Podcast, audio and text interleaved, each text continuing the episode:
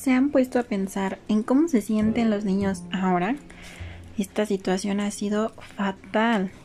No me los quiero imaginar cómo es que están viviendo el día a día.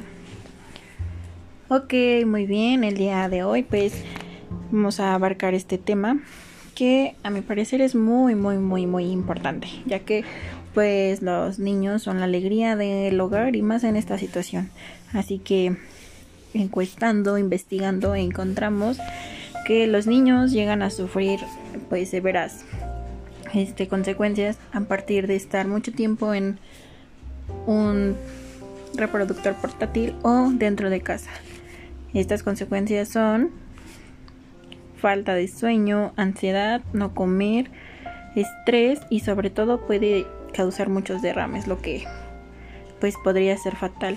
Yo creo que esto es lo que no se han puesto a pensar muchísimas personas, docentes y el mundo entero, que simplemente creen que por ser los más pequeños no tienen nada que perder, pero es todo lo contrario, todos estamos siendo afectados por este horrible y desgraciado virus. Yo creo que hay que ponerles mucha, mucha atención y pues seguir las indicaciones correctas.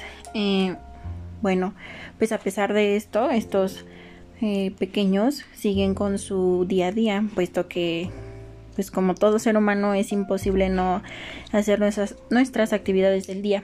Así que pues yo creo que son unos guerreros, ¿no? Que están buscando la manera de sobresalir, porque sí, sí es difícil, claro, es muy difícil eh, estar trabajando de esta manera, no simplemente para los estudiantes, pero es muy difícil, así que sigamos apoyándolos y sobre todo entenderlos porque no, no sabemos qué es lo que les está pasando en estos momentos. No simplemente pueden ser las consecuencias en este momento, sino a la larga. Nunca sabemos qué es lo que puede esperarnos, ¿no? Pues todos seamos muy empáticos y tratemos de ayudarlos en los que se pueda porque sí es necesario el apoyo, muy muy necesario porque el estar en casa, el estar frente a una computadora, frente a un celular, sí, es nuestra día a día, pero no estamos acostumbrados a, a usarlos correctamente.